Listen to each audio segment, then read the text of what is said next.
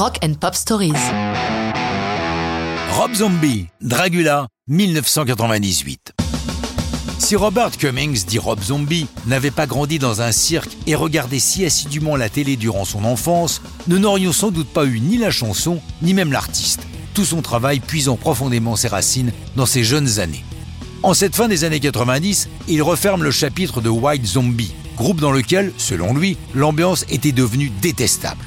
Il réunit le guitariste Mike Riggs, le bassiste Rob Nicholson, dit Blasco, et conserve à la batterie John Tempesta, qui officiait déjà au sein de White Zombie. Rob Zombie devient aussi le nom du groupe. Ils se mettent au travail au studio Chop Shop d'Hollywood.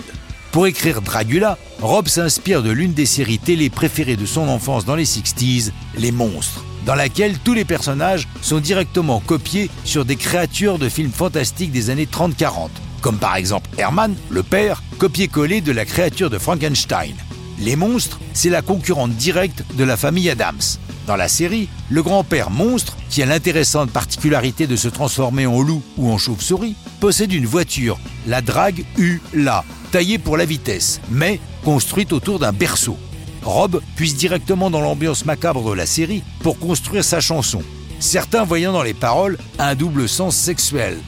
That I am the rat, fist upon the cat, tender is a fur, dying as you purr. Je vous laisse réfléchir. Rob Zombie est un artiste multiple. Il a déjà réalisé des clips et dans les années 2000, il dirigera plusieurs longs métrages, dont le très apprécié La Maison des Mille Morts, qui, comme on s'en doute, fait dans le fantastique et l'épouvante. C'est donc tout naturellement qu'il s'empare de la caméra pour réaliser le clip de Dragula.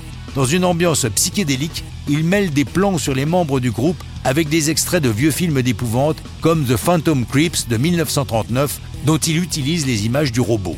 La chanson et l'album sortent le 25 août 1998 et c'est un carton pour Rob Zombie.